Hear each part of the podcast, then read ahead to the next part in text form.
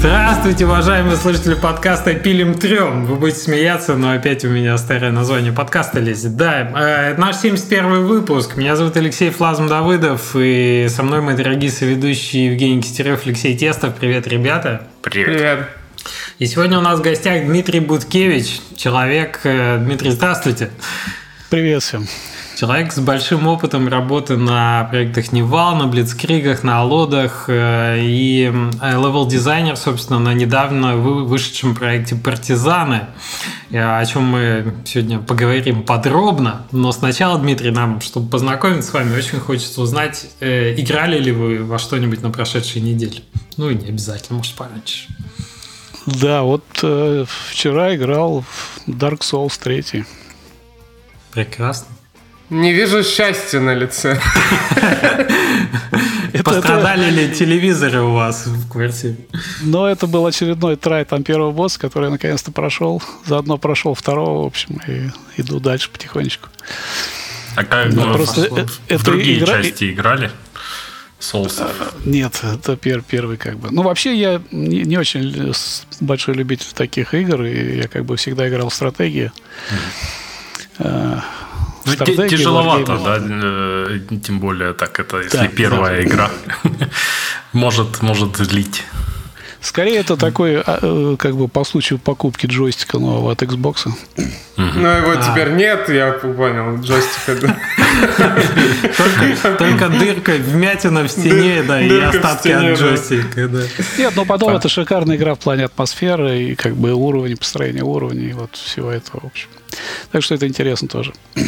Понятно. У вас профдеформация. Вас, наверное, часто убивает, потому что какой классный этот цитат.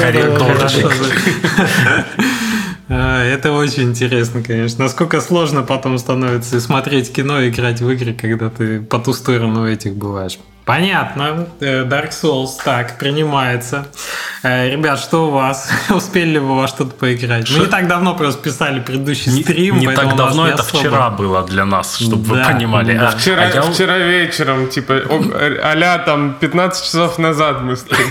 Да, а я думаю, а как же, у нас же завтра запись, а я, а я не играмши, мне нечего рассказать будет. Я пошел, ночью пошел играть? Пошел ночью проходить Резидента второго, да, прошел до конца, добил его наконец-то, и э, многие пишут, э, и вообще это такое общепринятое практически мнение, что это один из лучших резидентов, и все его прям неимоверно хвалят. И э, я согласен, но только в первых, наверное, 30%, когда ты по участку шаришься, вот там, да, там классно. А, а дальше, когда там особенно лаборатории канализации начинаются, я прям... Ну, это стандартная для резидентов же история, то, что у них в конце начинаются лаборатории этой амбреллы, по которым ты лазишь. И игра становится совсем другая другая. Э, это особенно сильно заметно было в седьмом и восьмом, где седьмой это вообще там был ужастик, да, про, про семью какую-то странную, потом внезапно лаборатории. Такой, чё, откуда? ну, в общем, это нормально. Сюжет, короче, не понравился, потому что его можно описать вот одним абзацем, вот таким, и в принципе он там э, ничего нового не делает, это во-первых, а во-вторых, там отовсюду торчат уши такого фан-сервиса, где э, ты прям видишь, что это сделано для каких-нибудь там стареющих азиатов, чтобы они вот посмотрели на красивую девушку в красной юбке на каблуках, бегающую mm. по канализациям. И это вообще ну, не нужно совершенно. Ни для сюжета, ни для чего. Там любовная линия какая-то начинается у людей, которые 15 минут вместе провели. Там, не бросай меня, нет, брось меня. Это 15 минут знакомы. Думаешь, зачем? Ну, в принципе, если мозги отключить, а, а надо их отключать, потому что игра все-таки азиатская, и у них степень абстракции высокая. Мне это, в принципе, нравится в азиатских играх. То, что э, они забивают на какие-то условности, типа игра, игра, сиди, наслаждайся. И вот тогда все в порядке и прекрасная игра, да. Просто ее надо играть по-особенному азиатские игры. Сразу Нейр Автомата как-нибудь вспоминают со всеми этими штуками, но это же играбельно крайне. Не, у них, у них абсолютно прекрасно, вот что у Кадзимы, что в принципе там в Якудзах каких-нибудь, что они могут э, забить полностью. Вот мы не будем это объяснять, все, отстаньте, вот у нас вот так. И как бы ты принимаешь правила игры и наслаждаешься игрой, если принял их. Не принял, ну, твои проблемы. Вот в детстве же ты не задавал вопрос, почему солнце теплое, например, а лед холодный. Ну Абсолютно. так вот Не- есть и есть. да, Все нет? объяснять не нужно. Можно это оставить на эмоциях на каких-то, и тогда все становится замечательно. И я еще больше хочу сказать, что девушки в канализациях на каблуках в красном платье по-прежнему у японцев какие-то совершенно дичайшие и в играх от Platinum Games мне по-прежнему больше нравится, чем вот новый Horizon с э, вот этим бодипозитивом бесконечно. Что, это? Пельменев, да, вот этот мем. Видели? Жень, во что ты играл на прошедшей неделе? Это хорошая шутка, когда, когда вообще жить и работать. Если мы, ну, реально вчера записывали вечером. Почему ты не подготовился? Видишь, я, я ответственно подошел. Пошел А. играть. Ну, кто-то же из нас должен справиться хуже, чем ты. Ну, в общем, Э, Леша за всех за нас поиграл, я тоже. Я даже вот каточку э, про Counter-Strike вам рассказывал и рассказывал, даже каточку Counter-Strike не успел. Так что, да. Переходим, собственно, назад к Дмитрию и к теме нашего подкаста, потому что, да, рассказать больше, чем о Резиденте мы ничего не можем. Игорь, ой, Дмитрий, извините, а, расскажите нам, пожалуйста, на каких проектах вы успели поработать, э, в частности, в студии Невал, и что это было тогда? Это же было совсем другое время разработки, другая индустрия. Ну да, конечно, тогда, наверное, все было по-другому, но все это началось с 2000, э, ну, по крайней мере, у меня вот отношения с level дизайном завелись 2000, с 2000 где-то года как раз. вот, и каким-то таким отправным моментом стал выход Блицкрига первого в Нивале. Я тогда еще в Нивале как бы не, не работал, вообще ни, никакого отношения к гейм-индустрии не имел. Вот, но я уже делал уровни, там какие-то карты к э, героям третьим, там к Джеки Итальянцу второму, вот каким-то стратегиям таким интересным. А, И когда вышел Блицкрик, он же вышел с э, мощным редактором. вот, и прелесть этого редактора еще была в том, что а, ну, там он был простой достаточно, то есть такой казуальный, простой, но при этом достаточно мощный инструмент. Там даже не один, а, по-моему, было три редактора. Редактор карт, редактор там техники, еще что-то. Вот. И я как-то сходу, поскольку я тогда вообще интересовался довольно сильно темой Второй мировой, ну, как история, я вообще люблю как бы историю, читать книжки, в том числе Второй мировой. Вот. И я тогда очень много читал на эту тему, и Блицкрик вышел, и тогда поразил меня как бы как игра, просто как РТС очень понравился. Вот. А когда я нашел редактор, там, то тут же, по-моему, уже через неделю после выхода Блицкрига я сделал свою первую карту. вот. Тогда еще а, в общем, интернет такого уж прям как сейчас не было быстрого, и все это было немножко сложнее, вот если в плане онлайн там скачивания карт, каких-то дополнительных модов. Я ничего не знал, есть ли сообщества какие-то, есть ли там какие-то модерские... э, То есть, ну, я как бы мало что знал про это, вот про все. Но потихонечку делал свои карты и выкладывал их в интернет. Они там, ну, такие, я же не помню сейчас, какие были сайты. Я сделал в результате довольно много карт по разным сражениям историческим. Ну, конечно, насколько это возможно было относительно Блицкрига. И все-таки это РТС, это не Wargame, где можно моделировать там какие-то сражения серьезные. Карты эти вроде как нравились игрокам. И где-то, наверное, месяц через два э, мне пришло приглашение из Невала на собеседование. То есть в Нивале увидели ваши карты. И, Да, как-то они, видимо, на- там местные level-дизайнеры нашли мои карты. Ну, видимо, просматривали, что делают просто люди с, с редактором Блицкрига. Вот, и получил приглашение на собеседование. И, в общем, с 2000, там, конца третьего года я работаю, рабо- работаю level-дизайнером, в общем, по жизни. то есть собеседование Вот, прошло успешно. Собеседование Кла- тогда классный вообще... способ устроиться на работу. Мне больше всего такие истории нравятся. Когда из, и- и- из модерства фа- или там фанатского сообщества приходят работать в игру. Подозреваю, что тогда, да, собеседования были совсем другие. То есть, насколько я помню, мне тогда на собеседование задали один единственный вопрос, спросили, э, Пойдешь работать. э, ну вот, кр- кроме, кроме этого, спросили, э, перечисли все средние танки, которые были на вооружении СССР во Второй э, Великой Отечественной войне. Ого. Интересно. Вот. Ну, собственно, их было всего два. Это я сейчас помню. Т-34, Т-28, насколько я знаю. Вот. И ну, Т-34 у меня был вариант. Но сейчас, наверное, Wargaming так на собеседованиях спрашивают. После этого мне сказали, ну все, давай оформляйся. И с тех пор я, в общем, работал уже, когда в результате, когда я пришел на Блиц, э, уже разрабатывался, было начало разработки на, втором Блицкриге. Вот, и я уже начал работать level-дизайнером на втором Блицкриге. Вот, и так вот все это постепенно. Это было, по-моему, полтора года разработки после того, как я пришел до релиза. Слушайте, но Blitzkrieg и Jagged Alliance все-таки довольно ну, разные жанры, да, это реал-тайм стратегия, пошаговая стратегия, даже тактическая, да, это тактика по сути. А, как э, насколько они для вас укладываются в, вот, в опыт разработки? Это вот вообще что-то одно или прям это прям приходилось переучиваться, какие-то новые осваивать штуки? Да нет, ну все было интересно, просто любые стратегии были интересны, когда вот я э, незадолго до этого, там, может быть, год за два вообще купил свой первый компьютер, какой-то там Pentium, не помню уж какой, сотый, что ли, или 90-й. Вот. Первые игры, первые как бы стратегии, в общем, стратегии я в основном играл и играю до сих пор. Поэтому, в общем, а тактические или там РТС, это уже там вопрос качества самой игрушки, интересно или нет, это не так важно. Ну, то есть это хобби, ставшее работой. А какое у вас а, образование-то интересно было, чтобы в дизайн потом пойти? Ну, я вообще я работал как бы до этого менеджером в компании, который занимался там благоустройством города, в общем, что-то такое абсолютно неинтересное. Ну, то же самое практически. Ну, по сути, лендмарки расставляли, да. Ну, а потом в какой-то момент я сказал всем, пока, ребята, я пошел заниматься тем, что я люблю и что у меня получается. И вот, собственно, 20 лет с тех пор этим занимаюсь. Ну, с небольшими перерывами, правда, но тем не менее, в общем, так.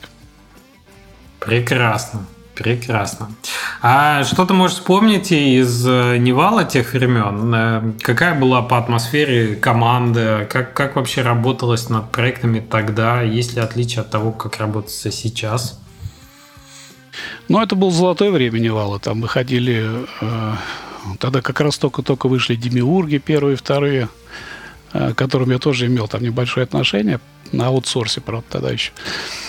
Вот. Выходили Сален Шторм, выходил вот одновременно со вторым Блицкригом. То есть это самое-самое, по-моему, золотое время Невала, когда у Невала было свое здание где-то на Октябрьском поле, по-моему, да, на Октябрьском поле это все было. Вот, ездили на работу. И там работало очень много народу, тогда человек 200, наверное, или там около того. Ну, точно сейчас не помню уже.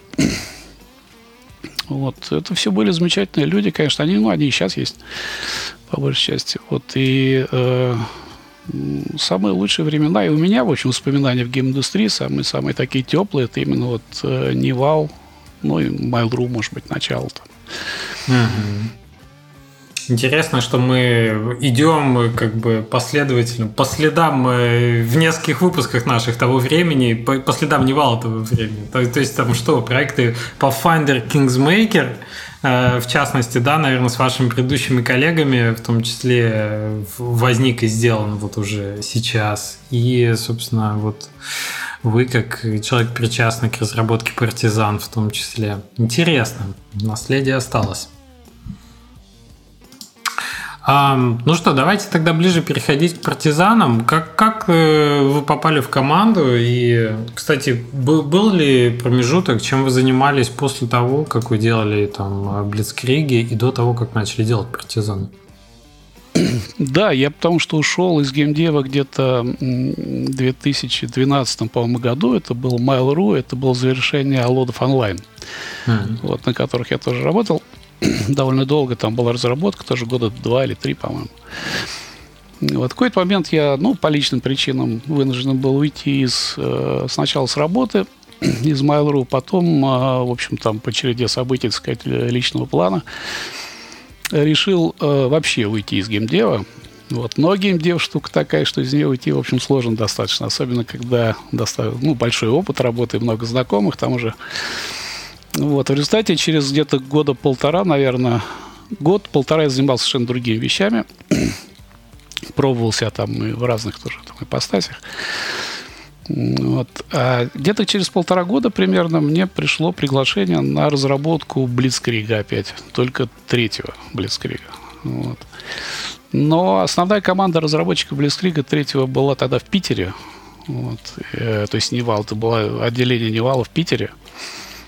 Вот. И переезжать я был не готов как бы на работу в Питер. Мне предложили удаленную работу. Вот, в результате я где-то полгода примерно работал. Единственный я был кто из команды Блицкрига третьего, который работал в Москве. В Москве у Нивал тоже был офис небольшой. Вот я тогда ходил на работу, соответственно, и делал для, уже работал для третьего Блицкрига. Ну, пару раз ездил в командировки, там в Питер с ребятами общались.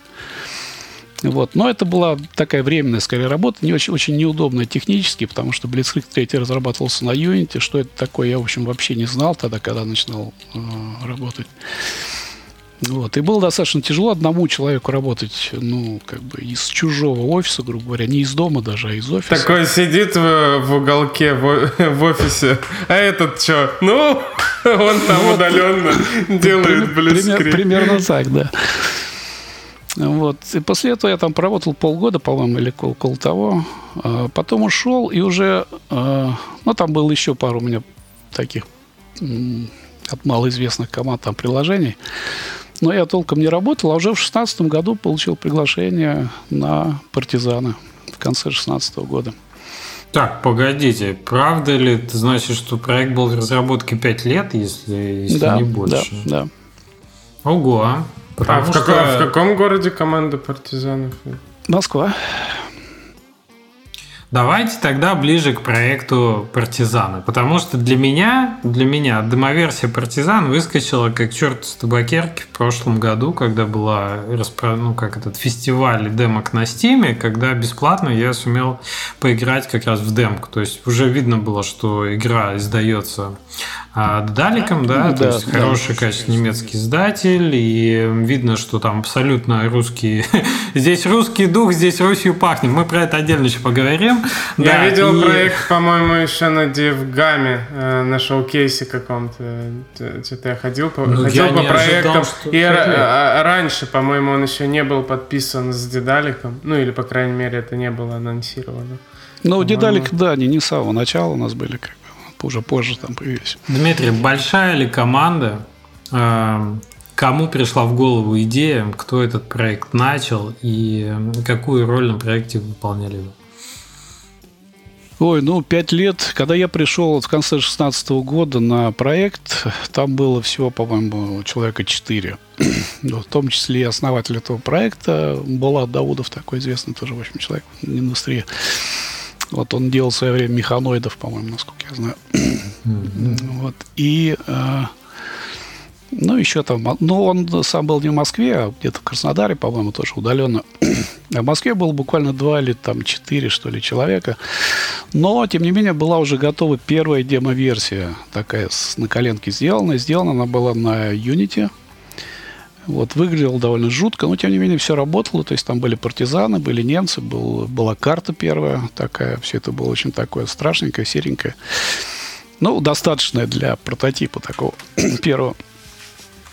Вот, и уже постепенно потом, когда практически сразу после, вот э, в начале, по-моему, 17 года было принято решение о переходе на э, Unreal, вот, полностью начали снова делать игру на Unreal, соответственно, а через какое-то время, то есть, ну, собственно говоря, за 4 года разработки последующих менялся и состав часто, там, ну, не часто, но периодически менялись э, дизайнеры, менялись и приходили новые люди, в том числе и вот мои коллеги по Ньюалу там появились.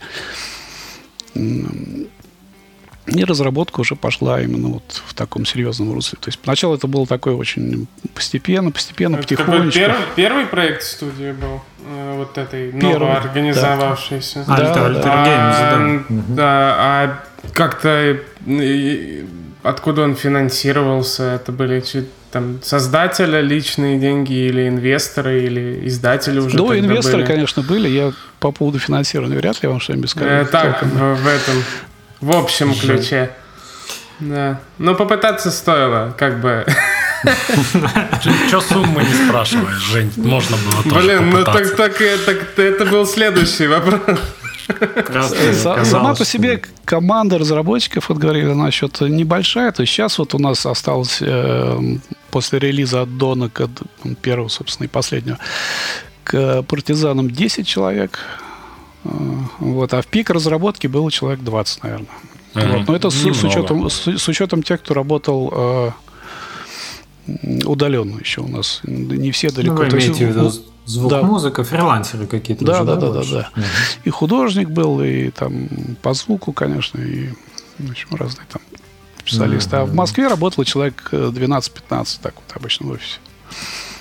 Дмитрий, вы упомянули, что перешли с Unity на Unreal Engine, и не могу не спросить, э, с чем было связано, и довольны ли тем, что перешли? Мне ну, больше интересно, с чем было связано, да. Э, за что было критичным самым. Ну, с технической точки зрения я тут э, вряд ли как бы смогу что-нибудь э, как, ну, э, сказать, но вообще я немножко же работал вот на, Blitzkrieg, на третьем Blitzkrieg с э, Unity, поэтому вот чисто для меня, как для реал-дизайнера, работа с Unreal, она показалась более в редакторе уровня, имею в виду. Не вообще с движком, а именно с редактором уровня. И изготовление там карт показалось более удобным, более нативным каким-то, ну, таким.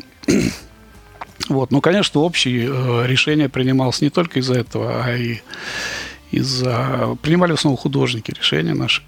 вот, и технические художники. Ну, так было выбрано. Понятно. Ну что, двигаемся дальше. Тут у нас интересный пункт такой есть в плане, что изначально хотели и к чему пришли к релизу. Очевидно, были какие-то, какие-то, как это называется-то, пивоты в процессе разработки, какие-то изменения траектории. Да, потому что вообще изначально игра планировалась как по жанру, даже не как тактическая стратегия. Как платформер. Степени... Нет, в большей степени как выживалка. Вот, выживалка, и одним из главных, главных референсов был uh, this, uh, War of Mine. А, -а, -а. интересно. Ого. Серьезное дело это, по идее, это должна была быть игра, которая, то есть, похожая по духу и по механике на War of Mine, но с элементами с большей степени боев. Там же бои такие достаточно условные об этом. Uh-huh. War of Mine. Вот. А мы хотели сделать более детализированные бои. Ну и другой вид, конечно, немножко. Это не обязательно там должна быть плоская такая картинка, как War of Mine. Вот, но постепенно, постепенно, постепенно, постепенно. А, как пришли... камера сместилась от сбоку куда-то повыше. Да, да, камера-то да. сразу была. Нет, камера, камеру-то мы сразу знали, как, что у нас будет изометрическая такая, значит, э, вид сверху. Вот, но постепенно это... Потом вышла, ша, как она, господи, это... После Shadow команды... Tactics. Да, Shadow Tactics. Вот, тоже был хороший референс для нас. И мы постепенно пришли вот к страт... именно к тактике в реальном времени стали делать уже. Но э, тут же и база, конечно, и стратегическая часть. Вот, а по э, как бы по жанру это тактика в реальном времени. Изменился ли масштаб проекта со временем относительно того, что изначально планировали?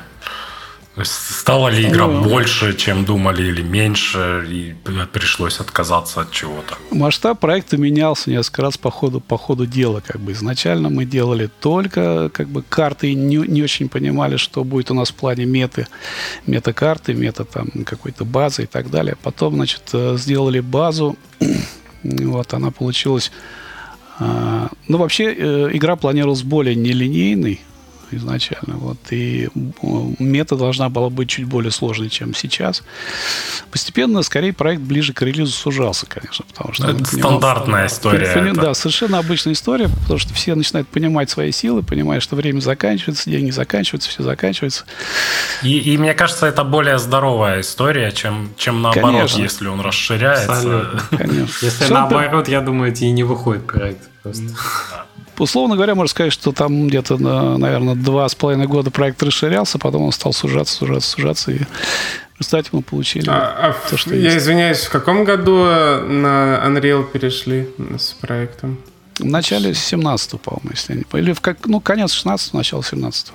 А, то есть это большая часть, ну, там как бы при продакшн на Unity прошел, а потом уже пошли на Unreal. То есть, а, окей. Звучит не очень ну, болезненно, да. Да, да, звучит да, не, так, да, не да. так, что выкинули полуготовый проект и пошли переписывать заново. Нет, конечно, только была первая, так сказать, проба там. Потом уже все делали полностью. Проект уже на Unreal делался. Мне очень нравится следующий пункт. Э, проклятие командос. Э, я вообще, когда вы начали говорить, что вы параллельно стали к тактике перемещаться, я такой думаю, так в голове, ну, Desperados, ладно, ну, Shadow Tactics, ну, ладно, было. Ну, командос же, ну, это же прям вот Вторая мировая, ну, вот это же прям то же самое. Вы не боялись, что вы выходите на территорию, где есть уже, в общем-то, разработанный и, ну, и конкурент, с которым сложно конкурировать. Это же, по сути, прародитель жанра, Боялись, очень боялись. Поэтому, ну, вообще, как только появилось, как только появились где-то в печати какие-то первые анонсы, первые скриншоты, первые наши игры, это тут же мы получили, значит, э, э, звание клона, э, русского клона Командос, ну, потому что это были вот эти вот на скриншотах, эти были конусы видимости, и тут же всех возникала ассоциация с Командосом, Shadow Tactics, со всем этим.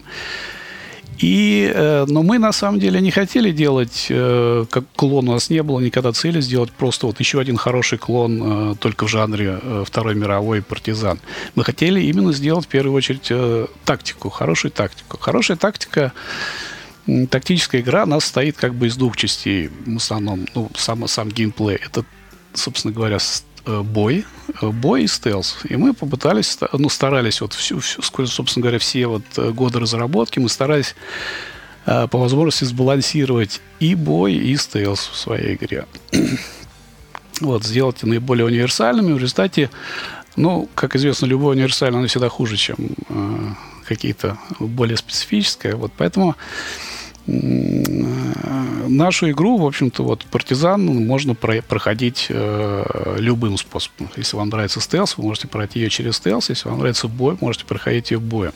За исключением там каких-то, ну, буквально отдельных мест и карт, которые просто для разнообразия сделаны с уклоном либо в одну, либо в другую сторону. Мне кажется, когда можно проходить по-разному, это э, многие игроки будут проходить то, так, как проще. Я себя ловлю иногда на том, что там в Хитмана в какой-нибудь играешь, конечно. да, и заходишь в комнату, там 50 мертвых охранников уже лежит, и ты туда 51-го затаскиваешь. Ну, не, не совсем так, потому что, как вот показал уже релиз, в общем, э, большинство игроков стали проходить все-таки ее как стелс. Еще там, кроме того, у нас за стелс, это такой, не знаю, ну, может быть, косяк, не косяк, мы его сейчас вот исправили. За стелс давалось больше немножко экспы, чем за убийство через стелс. Ну, мне кажется, это логично поощрять. Я думаю, я думаю, что люди еще приходят в такие игры за стелсом и за тактикой, а не за ну, не ну, за да, пыщ это же не шутемап же, по сути, да, да. конечно. Может ну, быть, ты... они, они не знали даже. Это как в детстве, когда ты в какую-то ролевую игру играешь, ты такой, я буду стелсить, и все. Ну, то есть, э, они не собирались, я думаю, по-другому играть. Ну вот в результате игроки поделились на два как бы таких лагеря, условно говоря. Те, кто, значит, пытался пройти так же, как он когда-то проходил команда Shadow Tactics, вот. И игроков, которые, э, для которых там был в тылу врага, к примеру, да, там, или образов показательным. То есть это вот чисто стрельба, чисто там укрытие и прочее, или Company of Heroes, вот такого плана. Ну, это другой немножко масштаб, но тем не менее.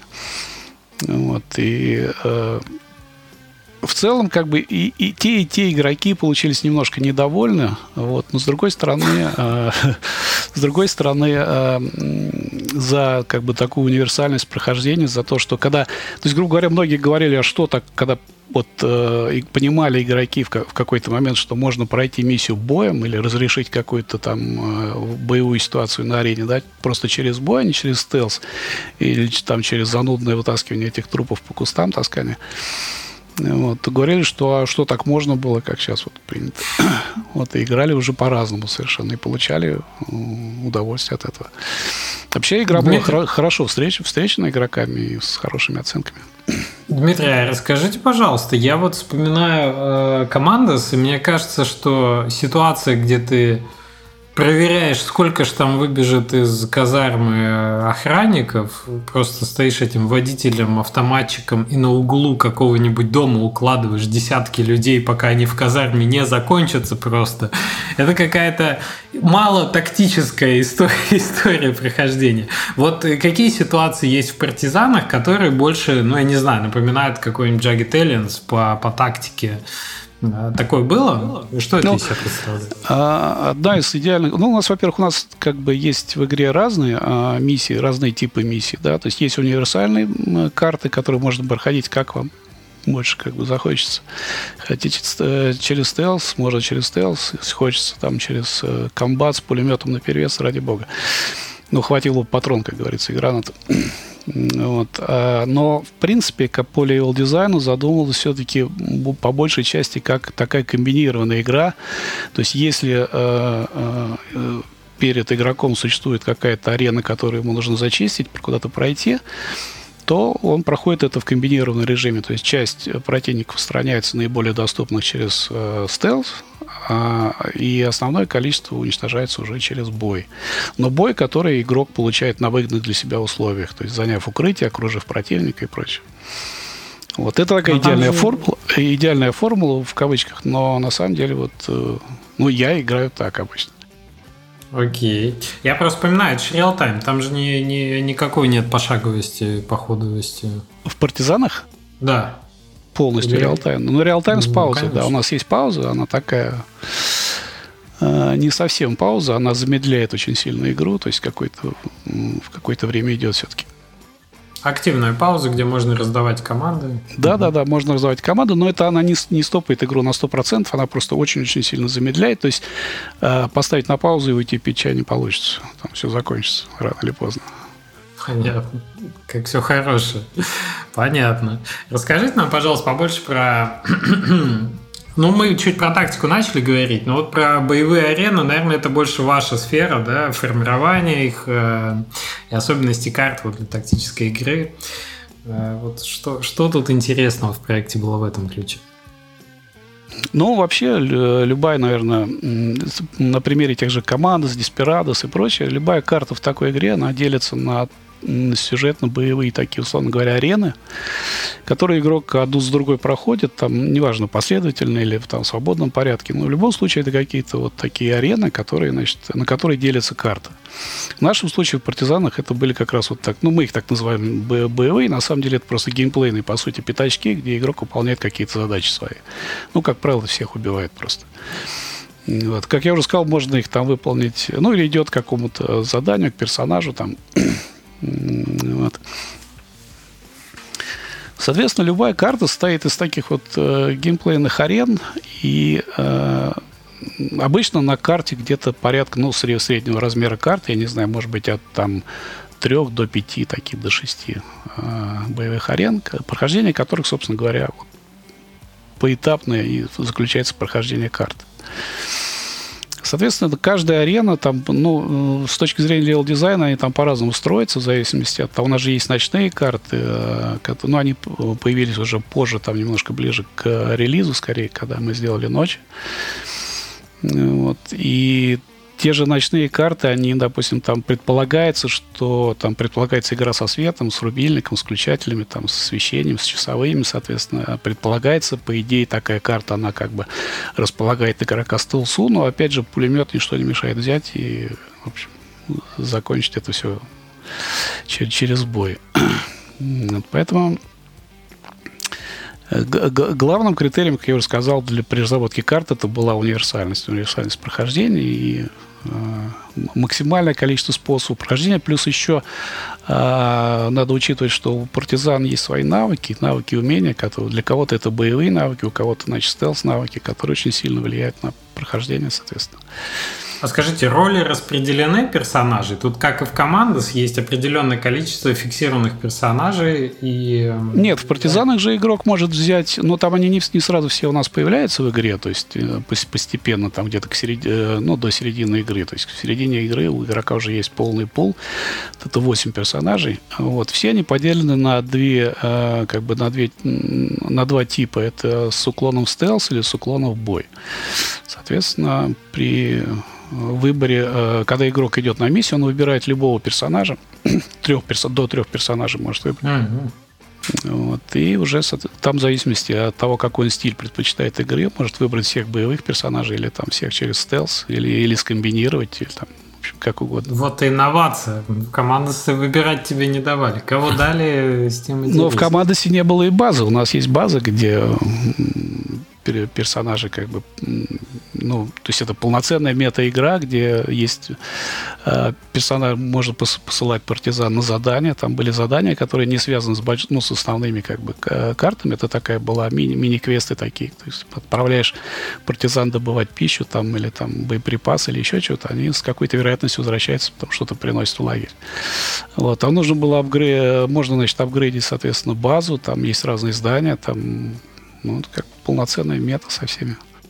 Поезда под откос пускать. И с тушенкой возвращаться. Поезда под откос это уже на картах, соответственно. Вы упомянули, Понятно. что не все игроки остались довольны балансом. А на что, на что чаще всего жалуются? Ну, любители стелса недовольны тем, что приходится иногда стрелять. Любители и, стрелять... и наоборот, соответственно. Да, соответственно, любители пострелять говорят, что ну почему мы должны вот эту вот карту проходить обязательно через стелс. Но это, скорее всего, такие, не то что недовольства, это такие хорошие, э, ну, как сказать, пожелания сквозь э, хорошую игру. То есть ну, такое недовольство сквозь хорошую игру. Поэтому вот. Тут э, важно понимать, что э, при разработке, при вот когда ну при создании э, при создании самих карт и с, э, при создании баланса на картах было еще много моментов, которые ну, которые вообще характерны для любой, любой реал-тайм стратегии. То есть, допустим, многие игроки были э, недовольны э, тем, что на картах очень маленькие расстояния, то есть применительно к реальности. То есть, ну, то есть боевая арена – это радиус стрельбы, грубо говоря, у оружия в среднем порядка там, ну, 20-30 метров, если переводить в реальность. Вот, и э, были такие пожелания, что почему, почему нельзя было сделать это все вот ближе к реальности. То есть, ну, ну, это обычная история, на самом деле, она еще, насколько я помню, длится с Блицкригов даже там, с каких-то, потому что еще когда выходил даже, я вот работал на Блицкриге, и уже были тогда претензии игроков о том, что почему танки ездят вокруг друг друга и стреляют как бы вот в пределах э, какого-то пятачка. Вот. На самом ну деле, да, конечно, игровая условность. Игровая условность э, многие не, не, не совсем как бы или не понимают вообще, или не до конца понимают, что ну, можно сделать легко достаточно большие расстояния, можно сделать огромное расстояние, но бежать через там огромную карту, огромную пустую карту, это неудобно, никого не интересно. Вот. И стрелять, когда в тебя, в твоего персонажа там, или в твой танк, неважно, прилетает из-за края карты, и ты не понимаешь, что происходит, это тоже неинтересно. Это же такая тоже стандартная история, когда, а вот можно было бы во все здания заходить или там сделайте, чтобы герою можно было руки-ноги отстреливать, и он потом ползает. А зачем? Вот просто ну, сделайте, да, ну, да, чтобы было. Будет круто, наверное. Не будет. Не будет. Но я смотрю, тут же еще ведь, извините, пожалуйста, я просто зашел на этот, и с точки зрения тут же и инвентарь, и прокачка персонажей доступна, да, и конечно, сбор самых конечно. разных объектов на, на картах в том числе там аптечек и прочего. То есть она с точки зрения этого где-то уже начинает там ближе к Fallout даже уходить, вот с точки зрения менеджмента там, ресурсов, чем, чем к... Да, в этом плане э, команда элемент, проще. Элементы RPG. Ну, команда проще, она более... Команда это же, по сути дела, и команда с Shadow Tactics это а, не столько тактика, наверное, сколько разгадывание вот таких вот э, тактических пазлов. пазлов Point конечно. and click. Вот у нас в этом плане гораздо больше свободы в игре, и, в общем, у нас нет вот... Э, мы не караем за... Если ты, э, персонаж ваш начал бой вместо стелса, это никогда, как правило, не карается там в нашей игре. Ну, исключением немцев, которые там встревожены. И 85% позитив э, отзывов, в общем-то, согласны с вами, очевидно, в, в том, что... Ну, видимо, за счет такое. этого есть еще люди, которые, вот я отзывы открыл, там есть люди, которые по 200 часов наиграли в игру вообще. То есть среднее я вижу там 20, 30, там 40 часов. Но есть люди прям, которые, видимо, очень много времени в ней проводят.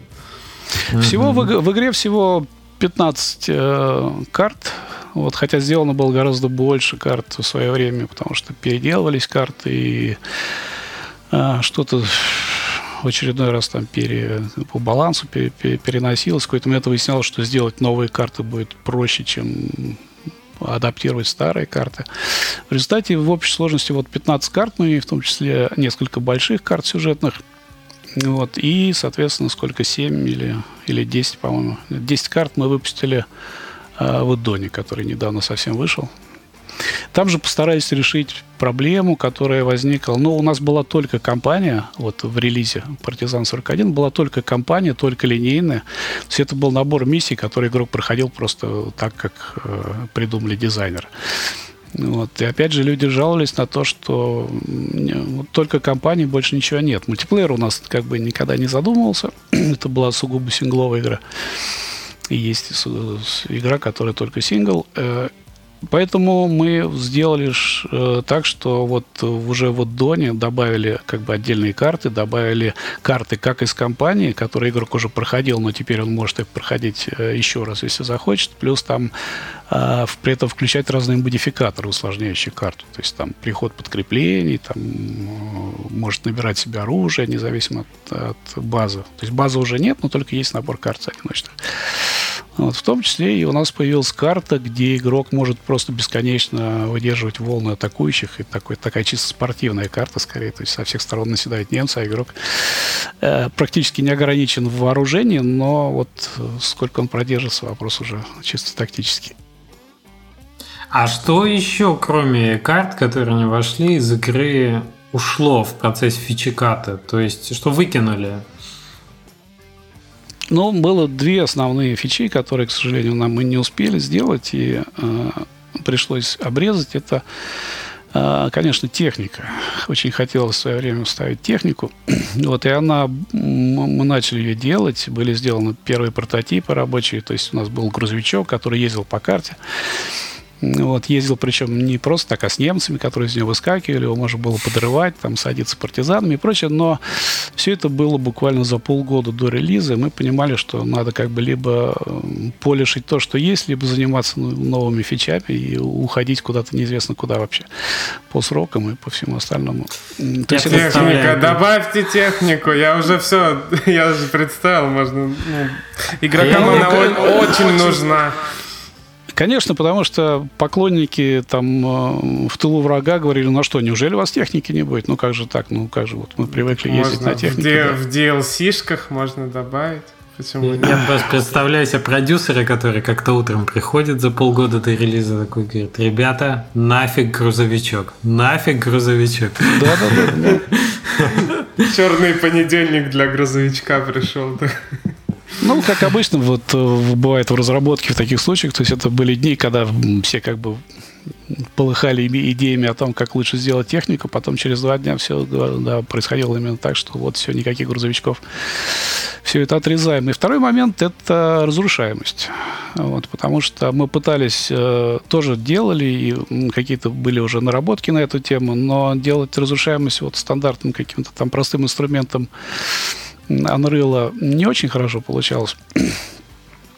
А потом были попытки там более сложно сделать разрушаемость с Гудини, с э, техническими художниками. Вот. Но тоже пришлось отрезать, потому что либо хорошо, либо никак, как говорится.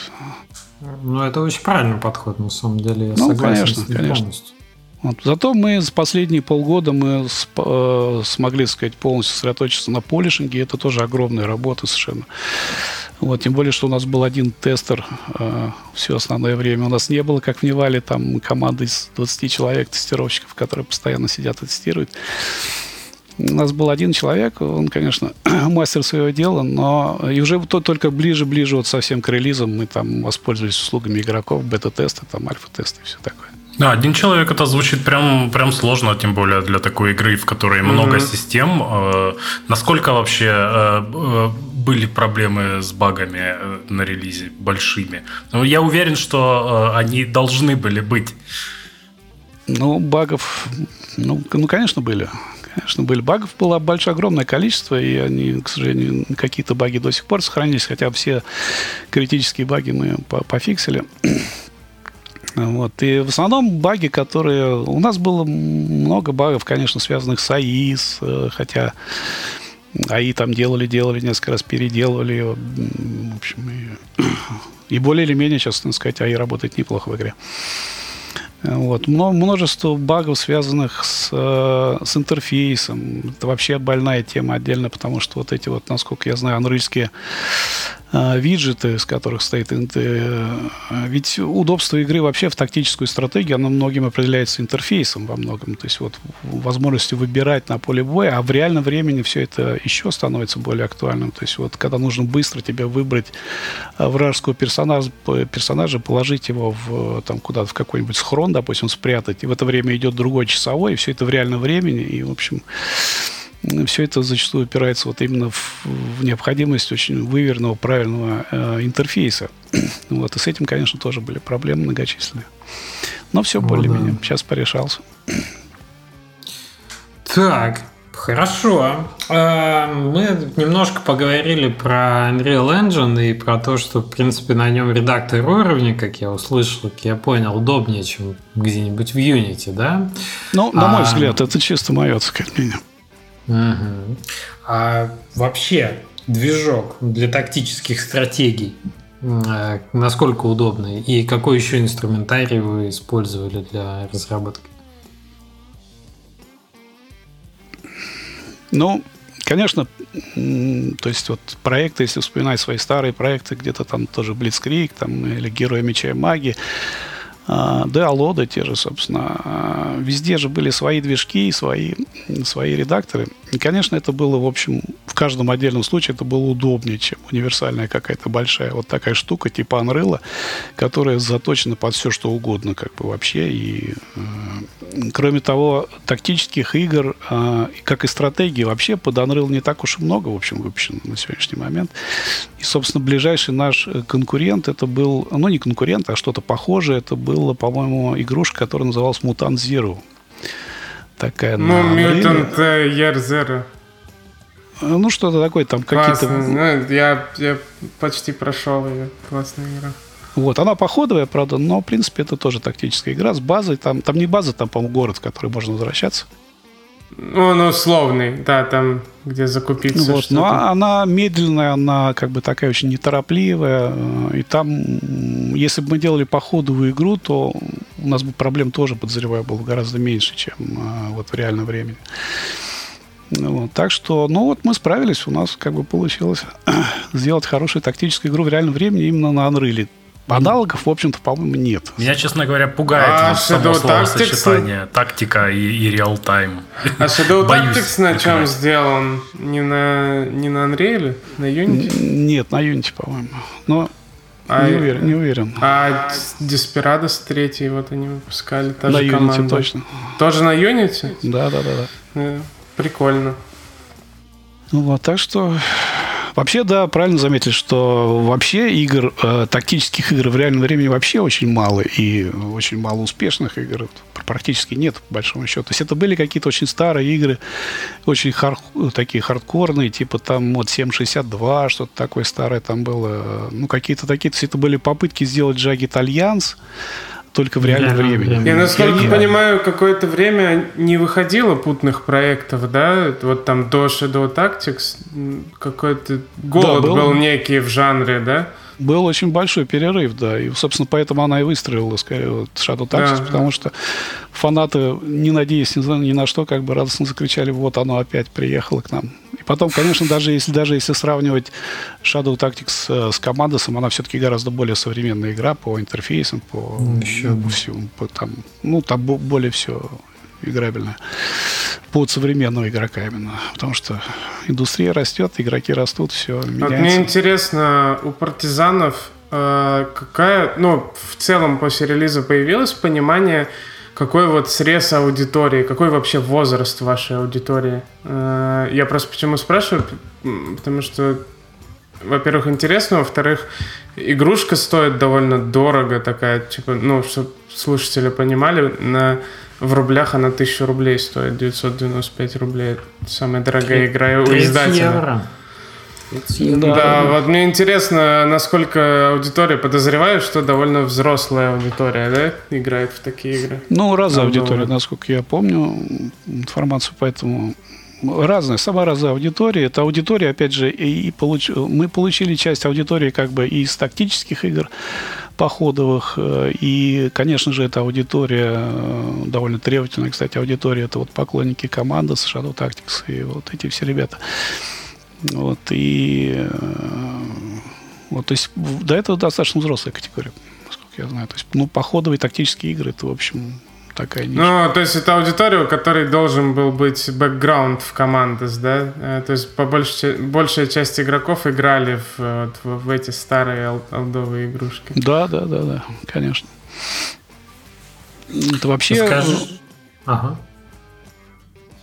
А, по поводу, вот я хотел вспомнить по поводу проклятия, проклятия команды, как раз вот э, это и было первый такой, э, первая реакция вот этих вот самых фанатов этих игр, когда они как-то немножко в штыки восприняли нашу игру, но, в общем-то, мне кажется, удалось, э, поскольку, собственно, вот много усилий было направлено именно на то, чтобы объяснить будущим покупателям и поклонникам, и вот нашему сообществу там ВКонтакте в том числе, что это не командос, это не клон командос, это это в первую очередь тактическая игра, где вы сами будете решать, что вы будете делать и как вы это будете делать. И оно, в общем, в конце концов сработало. Обращаю внимание слушателей на очень тонкий момент здесь, что когда вышла Shadow Tactics, игре было значительно проще с точки зрения маркетинга сказать, что это как команда, с которой вы давно не видели, но про ниндзей, но про Японию, самураев и ниндзей и так далее. Там, там, и никаких, все, там никаких не было проблем вообще. Да, да, да. То есть ты такой, я соскучился пока, а тут еще про ниндзей. Вот он, да, да. Сол, да? А здесь игра попадает как будто бы уже туда, где было, да, в тот же сеттинг, но она отличается. И получается тебе, чтобы спозиционировать ее правильно, спозиционировать, типа, что это, ну, это, это как командос, но это не как командос, потому что здесь много отличий. Здесь есть вот это, вот это, вот это и вот это. Хочется прям вот... напялить и, и вот эту ушанку на командос, да, и сказать вот командос. Все, все, все, все то же самое, только переведи вот в походовый режим там сражения разбей карту на гексы или на квадраты, вот, и все, а команду никто не вспомнил даже близко вообще. Ну, забавно, Ну, да. за, за, там вспомнили, конечно, другие игры, то есть там э, Phoenix Point какой-нибудь, или там mm. это самое, господи, как он, ну, Уфо, там эти все. Да, да, да, да, да. Вот. вот, это, конечно, тоже сильные ребята, но тем не менее. Вот. Вот именно маркетинговый такой, получается, сетап был сложноватый. Были более сложные ситуации изначально, чтобы на, на рынке подтвердить какую-то за бороться свою нишу с, ее, да, оформить. С общественным мнением. Я ну, хочу перейти к мною любимому Извините, что, что вы хотели еще, Дмитрий, добавить? Э, хотел добавить, что зато вот сегодня, как бы, действительно, наверное, мы единственная вот тактика в реальном времени, которая существует. И уж точно единственная тактика про партизан. Вообще единственная игра, наверное, про партизан. Про это, кстати, отдельная тема интересная, которую можем было бы затронуть. Вот я к ней вот, как вот, раз и перехожу. Давайте, давайте. Смотрите, мы когда смотрели все в детстве фильмы про войну в духе «А здесь тихие», Короче, всю классику вот военную, причем разных лет, 60-х, 70-х, они там немножко отличались по, по тону. Я когда начал играть в партизан, я совершенно точно услышал вот эти прям, знаете, вот эта подача. Но сначала я думал, что это Степ, ну, потому что весьма, э, как бы, как это сказать, клюквенно даже прозвучали, непривычно даже. Ах ты проклятый, фа... там вот эта сцена, где фашистам кого-то расстреливают, не знаю, и ты прям, да ладно, ну, ну, ну что, неужели вот прям вот такой тон берет игра? А потом я понимаю, что да, действительно, с серьезными вещами, извините, игра пытается вот, вот в это зайти. И потом, потом надо дать должное проекту, то есть когда ты перебариваешь, ну, может, ты не получишь, может, это действительно ну, как бы сложно вот взять вот эту э, ноту и ее выдержать, все повествование, да, чтобы ты верил потом. Но потом получается. Как мне кажется. Именно за счет того, что, может быть, эта ментальность присутствует. То есть, очевидно, вся команда разработок прекрасно знакома с этим сеттингом, и с этой стилистикой, с духом там, там этих кинофильмов. И она им пронизана. А кто работал над сценарием, над сюжетом? Э, и, и чем вдохновлялись? Как вот эта вся работа шла по, именно по выстраиванию такого нарратива? Ну, у нас э, практически с самого начала, вот э, разработ... не с самого начала, но ближе к началу разработки игры с нами э, замечательный сценарист наш, Маша Шамайская, которая, значит, вот, собственно, придумала всю эту историю про партизан. Но вообще, э, что касается вот э, темы самой, да, вот этой патриотической, вот э, забегая назад немножко, вот эта вот история, когда игра э, планировалась как именно как выживалка, она как раз не должна была быть особо э, тогда вот на момент начала разработки, она не должна была, была быть вот патриотической игрой. Вот, то есть это именно хотели сделать игру про выживание э, людей, которые способны, в общем-то, на все. Может быть, на плохое, а может быть, на хорошее. Вот. Но опять же, как, как как в том же This War of Mine, War of Mine да. вот. Но потом, так сказать, у нас э, команда возглавил другой человек, вот Антон Мартышенко. Вот. И мы все вместе как бы решили делать все-таки игру вот про, про партизан, настоящих партизан. Не без всякой серой морали, без всей вот этой ерунды вот, которые... Да, это может быть э, немножко там лубочные какие-то моменты в этом есть. Но, во-первых, мы э, старались сделать интересный сюжет, мы старались сделать э, атмосферных персонажей хороших. Вот, и мне кажется, у нас все очень хорошо получилось в этом плане, потому что игроки многие говорят, говорят просто спасибо за, за то, что не стали делать вот эту какую-то непонятную там историю с, с мутными партизанами, которые там непонятно за что воюют. Вот, и спасибо за то, что сделали нормальных партизан, по которых ты, как, бы, как бы уже народ вроде как и соскучился. Интересно, как международная, кстати, публика восприняла такой сеттинг. Потому что нам это близко и понятно, а Особенно комично, что издатель-то немецкий у игры, да? Но с издателем в этом плане проблем, конечно, не было. А вот э, игроки, да, по-разному восприняли. То есть э, наши игроки восприняли положительно, очень положительно, по большей части. Вот. А вот зарубежные по-разному. Там были, так сказать, и отрицательные отзывы. Конечно, было очень много хайпа всякого по поводу вот именно того, хорошие ли советские партизаны вообще, как бы можно их называть добром, как бы являются они, э, как и вообще все советское. Ну, разные были какие-то мнения, там разные были выступления на эту тему на форумах и на, в Стиме в нашем сообществе. Но в целом, опять же, повторю, что наши игроки, а это была, конечно, игра рассчитана в первую очередь на наших игроков, вот, э, получил в этом плане очень положительный отзыв, хороший. Не, ну погодите, я не думаю, что сейчас можно серьезно говорить о том, что стратегия издания проекта, ну, на текущий момент, она может серьезно рассчитывать только на русскоязычную аудиторию.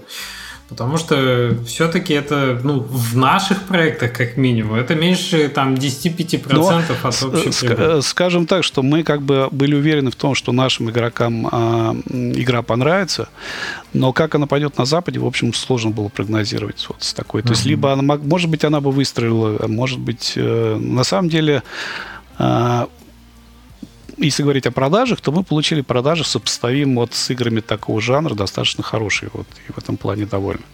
Ну, ну судя вот по количеству отзывов, да, да. можно сказать, что игра неплохо себя вот. А что касается отзывов, ну вот э, больше отзывов от иностранных игроков отрицательных, чем от российских. Ну, если в целом так смотреть. В целом, интересно. интересно, а какой основной, ну вот именно в плане истории, какой основной эм, вопрос возникает у игроков западных? То есть, что, что не непонятно, что не принимают. Ну, ну, то есть, вот вы сказали, у нас, у нас есть, допустим, китайские игроки, которые довольно активно покупали игру, при этом многие были недовольны. Они просто, по-моему, вообще ничего не поняли, что происходит, как бы. Слушайте, ну с китайцами неудивительно. Неудивительно. У нас на самом деле много отзывов на китайском языке. Ну, по-разному. Я сейчас точно уже как бы детально не помню, какие отзывы были. Но то, что во-первых, э, оказывается, вот были такие команды. Почему это не почему почему почему не про Европу? Почему это какие-то непонятные лесные жители там, в общем, ну какие-то такие были совершенно.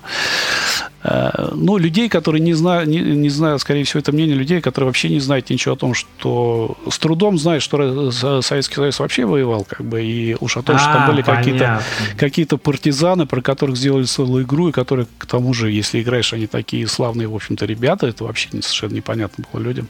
Понятно. Кто это, что это скорее, скорее это что-то такое для них из рода фэнтези было, да, такого. Погодите, была такая игра, я вот сейчас боюсь э, соврать, она была на трех дисках, она была про в духе тоже Второй мировой, Real Time. Э, ее делали, ее неплохо локализовали на русский язык, но э, она как раз про в духе вот каких-то европейских партизан, там, каких-то французов, там был в Ушанке, конечно, персонаж из э, какой-то советский тоже солдат в таком ватнике. А, а жанр? И... Жанр. Ну вот жанр это типа ролевая игра, стрелялка тоже. Вот как Черно-белая бы... такая. Нет, она была нормально цветная, отрендерена в изометрии. А, Я просто к тому, что это вот на моей памяти, не помните, да? Я вот тоже, к сожалению, не помню. Может, наш Но слушатель В моей памяти это Silent Storm, может быть, нет? Не, не, не, не Silent Storm, не наша игра. Это локализованная западная какая-то игра про каких-то там французско-венгерских каких-то таких партизан. И там как раз персонаж э, в ушанке, он ходил с таким пулеметом, э, который обычно, знаете, ручной пулемет, который обычно у нас в фильмах там в окопах стоит. А он прям такой, с ножками вот это вот. Это диверсанты были или партизанами? А может, диверсанты, может быть. Ну, ну то есть, это, нет, это не то, что прям партизаны, как, как вот это не тот сеттинг, но похоже и близко. Вот я Почему? Ну, сложно сказать. Я знаю, что партизаны, вот, собственно, игры про партизан была, по-моему, одна вообще игра. По крайней мере, если говорить про тактику и стратегию, это называлась она просто партизан. Вышла очень давно. Это был, по-моему, мод на самой какой-то модификации любительская на самый первый в тылу врага. Вот что-то такое, в общем, не очень mm-hmm. понятно. Сейчас mm-hmm. уже сложно вспомнить. Вот единственный вариант. Больше ничего про партизан советских, по-моему, не было. В общем, мы можем так подытожить, что сеттинг был не очень знаком западному игроку. Да. Именно вот этот подход, именно эта точка зрения, под которой, ну, как бы сильно и широко романтизировалась в советском кинематографе, поэтому мы все с ней знакомы, э, как бы, как сказать, с молоком матери. Ну, а там это совершенно непонятно. И поэтому был вопрос, ну, типа, а что, кто это вообще такой и почему про это игра? Ясно. Еще один риск э, в маркетинге получается. Окей. Но по факту, наверное, можем сказать, что игра успешна.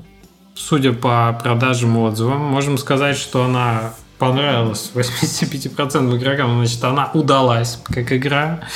И какие планы у команды на будущее? Аддон вышел уже или собирается выйти? Аддон уже вышел, да, недавно совсем. Вот. Но это аддон такой, скорее, количественный, чем качественный. То есть это просто набор карт дополнительных. Ну, еще 10 карт, в общем-то, немало. Да. Но, Учитывая, что 15. Новых аддонов э, не планируется, насколько я понял. Нет, новых аддонов не планируется. А планируется новый проект, который будет, естественно, огонь. Вот. Но это уже, скорее всего, без партизан. Дым, огонь без партизан. Ну, наследие это реал-тайм тактики будет продолжено. Э, не уйдете шутер делать? Ну, скорее всего, это будет другой совсем жанр, но не шутер. Платформер и, и, и, и, и не тактика. И я думаю, тут э, гада, гадать пока рано, потому что мы, в общем, еще пока... Что он... Ранний продакшн, все может поменяться. Те, те же мимими, которые сделали Shadow Tactics, да, отличный путь у них дальше был проложен в Desperados 3, и я думаю, они с этого не свернут, и вот э, классно, когда студии, у которых один проект состоялся, потом могут сделать другой с разрушаемостью, с э, техникой. Э, ну ладно, я ни, я ни на что не намекаю. Но надо... Парадоксальный факт. Хотелось, Парадоксальный хотелось факт. бы видеть тактику Когда больше. обычно смотришь на студию со стороны, тебе нравится, когда студия делает одно и то же. Наверное, это инерция восприятия. Ты повесил да. ярлык, эта студия, и, там, не знаю, 4A Games делает э, камерные шутеры, там, типа метро и метро и чуть-чуть Ну да, метро. Ты, ты представь, да. Naughty Dog сейчас выпустит стратегию какую-нибудь. Пазл. Пазл. Они выпустят Foray Clicker. Foray Clicker они выпустят, да. А, ой, Foray 4X Clicker. А, вот, я просто что хотел сказать-то, что нам хочется со стороны, чтобы студия делала одно и то же. Но когда ты начинаешь делать тикер, тебе не хочется выпускать не хочется, одно и то же. Ну, конечно. Ты очень быстро устаешь от этого, и тебе хочется попробовать что-то новое и так далее. То есть это постоянно баланс между тем, что делаешь, ты умеешь, и тем, что делаешь, что тебе сейчас интересно. Так это да, с, с точки зрения игроков, с точки зрения зрения вообще бизнеса как такового, издатели очень любят разработчиков, которые идут делать похожий продукт на предыдущий там и все такое. Конечно, это, предсказуемо э, э, Это да, очень классно. А как создатель всегда хочется, конечно, что-то новенькое, что-то... Ну, это мы умеем. Да, замотивировать команду еще похожим проектом. Пять лет делали, такие, ну что, еще три. Ну, давай вторую три. часть еще, еще пять Партизаны 1941-2. Нет, ну, конечно, «Партизаны 2», продолжение темы «Партизан», это была, ну, как бы очевидная мысль э, ну, мне, мне, мне кажется, больше наследие не сеттинга, а механики. Вот я больше про такое. Механики, говорю. исходя из опыта общения с вообще, ну, как бы с, с движком и вообще, ну, все вместе. Но, тем не менее, было принято решение. Ну, значит, удачи вам все равно. Может быть, новый жанр будет даже более для вас э, интересным, продуктивным. Будем надеяться. Ну, то есть, наверняка так и будет. Выживалку наконец-то сделаете все-таки. Я так вкидываю просто. Все-таки пытаетесь угадать. Да, да, да. Ну что, остается только пожелать Games а, удачи. А, а кто знает, проектом. куда заведет? Это, у этой студии будет все начинаться с выживалки а потом куда-нибудь хоп в тактику, хоп в социальное, социальное ММО, да, там никто не знает куда. Начинаем ну, да, с, да. с выживалки. Это точно. А, Дмитрий, спасибо большое за беседу, за рассказ о отличной отечественной игре, которая не так давно вышла, в которую мы советуем всем вам поиграть, потому что, ну, как минимум, это не, не командос, как мы выяснили. И там есть много всего очень интересного внутри, помимо атмосферы и истории, да, ну, с точки зрения тактики и прочих штук. Да, команде еще раз желаем удачи с следующими проектами. И да, чтобы меньше вырезалось. Да, очень, очень прикольно, что такие один из сильных проектов из СНГ. Прям приятно наблюдать за такими релизами, за такими командами. Желаю только вот прям удачи и развития. Спасибо вам, нанять ребята, второго спасибо. тестера. Второго тестера нанять. Это надо. Спасибо, Дмитрий, удачи. Спасибо да, вам, спасибо. всего доброго. Ребята, спасибо. счастливо. А нашим слушателям мы напоминаем, что отзывы оставить нам можно в нашем телеграм-канале, зайти на YouTube под видео и написать нам чего-то тоже интересного можно. Напоминаем вам о нашем портале most.place, на котором можно а, свой проект, э, так сказать, ну, оставить, получить на него отзывы, рассказать о нем и пообщаться с сообществом разработчиков дружелюбным. И да, ждем от вас ревью где-нибудь на Apple подкастах, Google Cast или где и Castbox, где вы нас слушаете. Увидимся с вами, с вами или услышимся на следующей неделе, ребята. Спасибо за, за то, что были с нами. Пока-пока. Всем пока. Все, можно прощаться или нет? Или у тебя еще реклама да, пожалуйста, есть? Жень, я, можешь сказать пока. Я почти стоп уже нажал. Говори, сейчас отпущу. Скажи да что-нибудь я... умное. Уже все, взялся. Блин, блин теперь я ну, что-нибудь умное. А, напишите какой-нибудь прикольный сеттинг для реал-тайм тактики, которого еще не было. Вот про партизаны есть только одна игра, а какой вообще не было. Напишите, мы почитаем. Спиранос был, ниндзя были. Да, ниндзя, ниндзя были, да, что у нас там? Темная фэнтези опять будет, как на стриме. Ну, короче, короче, напишите, да, про что, про что еще не было, пофантазируем. Все, неужели, Самый... неужели будем награждать ключиками Все, вы уходите, я с ними еще поговорю часик. Пока. Ладно, ладно. Все, счастливо. Спасибо, пока-пока.